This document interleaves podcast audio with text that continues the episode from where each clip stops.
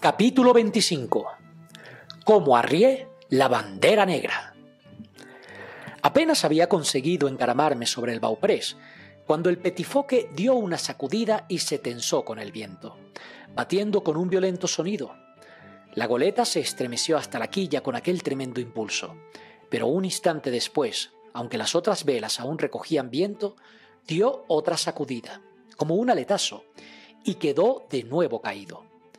Casi a punto estuve de caer a la mar, así que me apresuré a gatear por el bauprés hasta dar de cabeza en la cubierta. Vine a caer a sotavento del alcázar, y la vela mayor, que continuaba tensa por el viento, sirvió para ocultarme. No descubrí a los piratas. En la tablazón que nadie había baldeado desde el motín, podían contarse las huellas de muchos pies, y una botella, vacía y rota por su cuello, rodaba de un lado a otro por cubierta como una cosa viva entre los imbornales. De repente la hispaniola orzó y los foques restallaron. El timón dio un giro y toda la goleta se inclinó con una violentísima sacudida. La botavara cobró hacia la otra borda, chirriando su escota en los motones, y toda la banda de Barlovento quedó ante mi vista. Allí estaban los dos piratas, el del gorro rojo caído de espaldas, tieso, con los brazos abiertos en cruz, y mostrando sus dientes por la boca entreabierta. Israel Hans estaba sentado y caído contra la murada, con su barbilla hundida en el pecho, las manos abiertas apoyadas en la cubierta y el rostro, pese a su piel curtida, tan blanco como la cera de una vela. Durante cierto tiempo, el barco continuó su rumbo a grandes bandazos como un caballo resabiado, a toda vela y sintiéndose crujir su arboladora. Su proa cortaba las aguas embravecidas, y las olas rompían y caían como lluvia de espuma sobre cubierta. Cuánto más violentos resultaban estos bandazos en aquel hermoso barco que en mi pequeño y rudimentario coraclo que ya estaba en el fondo del mar. A cada bandazo de la goleta, el pirata del gorro rojo resbalaba hacia un lado u otro. Pero a pesar de tan tremendo zarandeo, lo que producía una macabra impresión, no se modificaba su aspecto, ni aquella siniestra mueca que le hacía enseñar los dientes. También Hans, a cada oscilación, parecía hundirse más y más en sí mismo. Escurriéndose sobre cubierta, su cuerpo empezó a inclinarse hacia popa y pronto lo único visible de su rostro fue una oreja y el rizo medio pelado de una patilla. En torno a ellos observé grandes manchas oscuras en la tablazón y vi que era sangre lo que me hizo pensar que ambos habían muerto uno a manos de otro en el extravío de la borrachera. Estaba yo mirándolos y pensando en todas estas cosas, cuando, en un momento en que el barco se mantenía bastante quieto, Israel Hans se volvió un poco hacia un lado con un quejido sordo y se movió lentamente, volviendo a colocarse en su anterior postura. El quejido, propio de un terrible dolor o una mortal debilidad, y más que otra cosa aquel gesto de abatimiento con su cabeza hundida en el pecho, casi me ablandaron el corazón. Pero me bastó recordar la conversación que había escuchado desde la barrica de manzanas para que toda piedad desapareciera de mí. Fui a popa hasta acercarme a él, que estaba junto al palo mayor. He subido a bordo, señor Hans, dije irónicamente. Entonces él volvió sus ojos hacia mí casi sin fuerzas. Estaba tan desfallecido como para mostrar sorpresa, y solo pudo articular una palabra. Brandy. Pensé que estaba muriéndose, y pasando bajo la botavara, que de nuevo barría la cubierta, bajé a los camarotes de popa. Ante mis ojos se ofreció el mayor de los desastres. Todos los armarios y cajones habían sido forzados, supongo que en busca del mapa. El piso estaba enfangado, porque seguramente aquellos malvados se habían revolcado allí en sus borracheras y deliberaciones tras regresar de la marisma cercana a nuestro fortín. Los mamparos, que recordaba pintados de blanco con cenefas doradas, estaban ahora manchados con señales de manos. Docenas de botellas vacías chocaban unas con otras por todos los rincones del camarote. Uno de los libros de medicina del doctor estaba abierto sobre la mesa y la mitad de sus páginas habían sido arrancadas, imagino que para encender sus pipas. Y en medio de aquella visión, una lámpara, todavía encendida, iluminaba con una luz humosa, débil y sombría. Fui a la bodega. Los barriles de vino habían desaparecido y un sorprendente número de botellas había sido ya consumido y luego arrojado fuera. No cabía duda de que desde que el motín comenzara, ni uno solo de aquellos piratas había estado sobrio ni por un instante.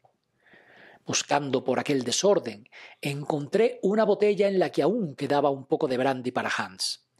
Y también descubrí galletas, frutas en conserva, un gran racimo de pasas y un trozo de queso, lo que aproveché. Volví a cubierta, puse mis provisiones detrás del timón y, evitando las posibles miradas del contramaestre, me dirigí hacia el tanque de agua y bebí un largo y maravilloso trago. Después me acerqué a Hans, y le di el brandy. Se bebió más de medio cuartillo antes de quitarle la botella de los labios. ¡Ay! exclamó. ¡Qué demonios! Lo necesitaba. Yo estaba en mi rincón y empecé a comer. ¿Se encuentra muy mal? le pregunté. Dio un gruñido, o para decirlo mejor, aulló. Si aquel medicucho estuviera a bordo, dijo, me pondría en pie de dos pases pero no tengo suerte, ves, y eso es lo peor que me sucede. En cuanto a ese espantapájaros, añadió señalando al del gorro rojo, está muerto, y bien muerto.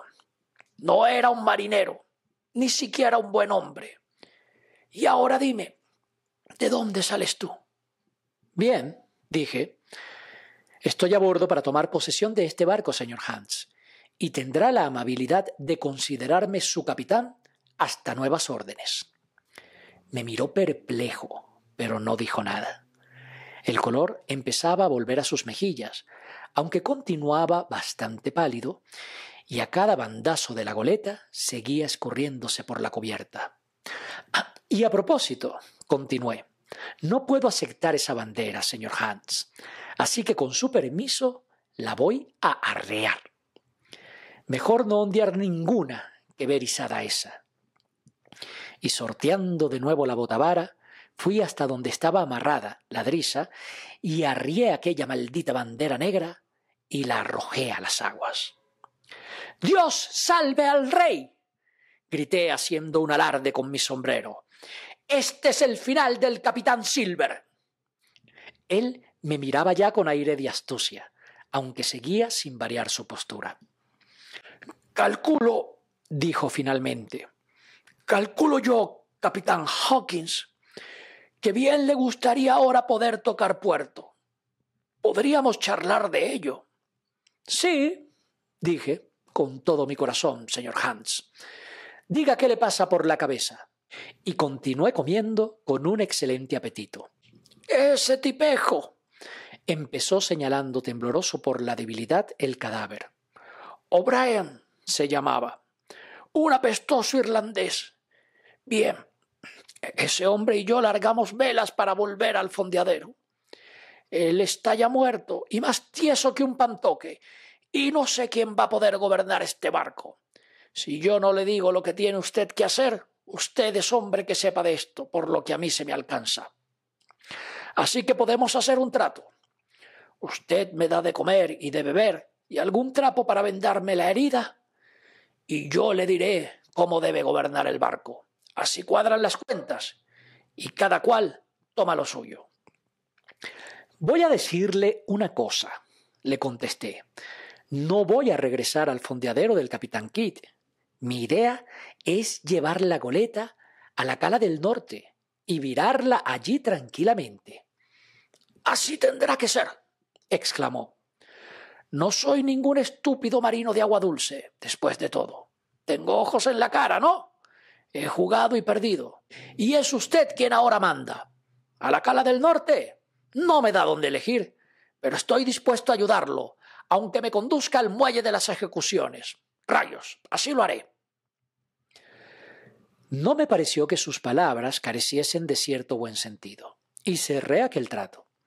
En tres minutos la Hispaniola ya navegaba apaciblemente con buen viento a lo largo de la costa de la isla del Tesoro, y esperábamos doblar el cabo septentrional antes del mediodía y alcanzar la cala del norte antes de la pleamar, porque ese era el momento en que podríamos embarrancarla sin que sufriera daños y desde allí, con el reflujo, desembarcar.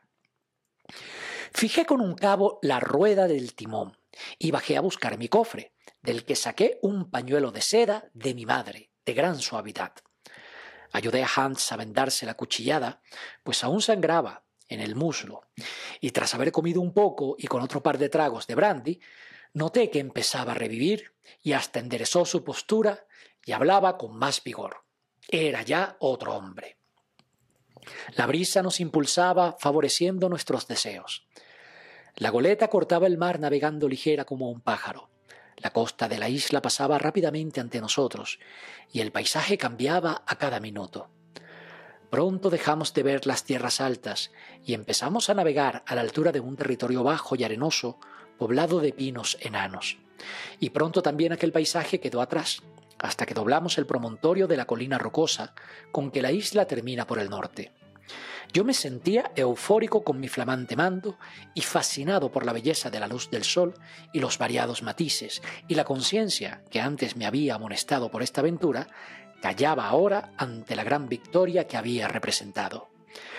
Creo que mi alegría hubiera sido completa de no tener presentes los ojos del contramaestre, que me seguían donde me encontrase y con la extraña sonrisa que no se borraba de su cara.